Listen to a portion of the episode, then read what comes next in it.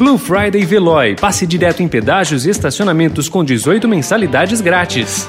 Notícia no seu tempo.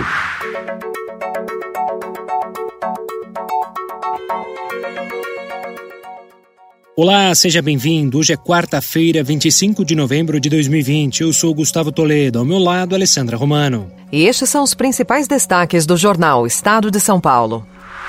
Só 5% de filhos de pais sem instrução acabam o ensino superior no país. Estudo aponta a falta de mobilidade social como raiz da persistência da pobreza no Brasil.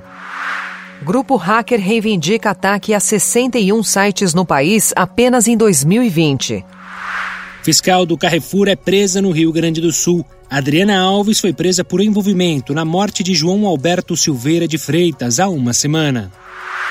Estados têm testes de Covid próximos do vencimento. Além dos quase 7 milhões de testes RT-PCR armazenados no Ministério da Saúde, lotes já enviados pelo governo federal aos estados estão prestes a vencer. Congresso quer explicações. Parlamentares querem ouvir o ministro da Saúde, Eduardo Pazuello, sobre os testes encalhados.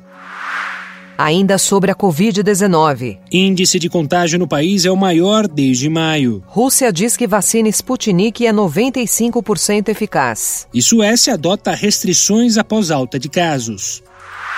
Arquitetura e música. Mostra no Sesc 24 de maio combina as duas artes. Nos esportes, a revolução do 5G. Tecnologia deve mudar transmissão de jogos na TV. Notícia no seu tempo. Aproveite a Blue Friday Veloy e passe direto em pedágios e estacionamentos com 18 mensalidades grátis. Corre que é por tempo limitado. Garanta o seu adesivo em veloy.com.br barra Blue Friday. Veloy. Piscou, passou.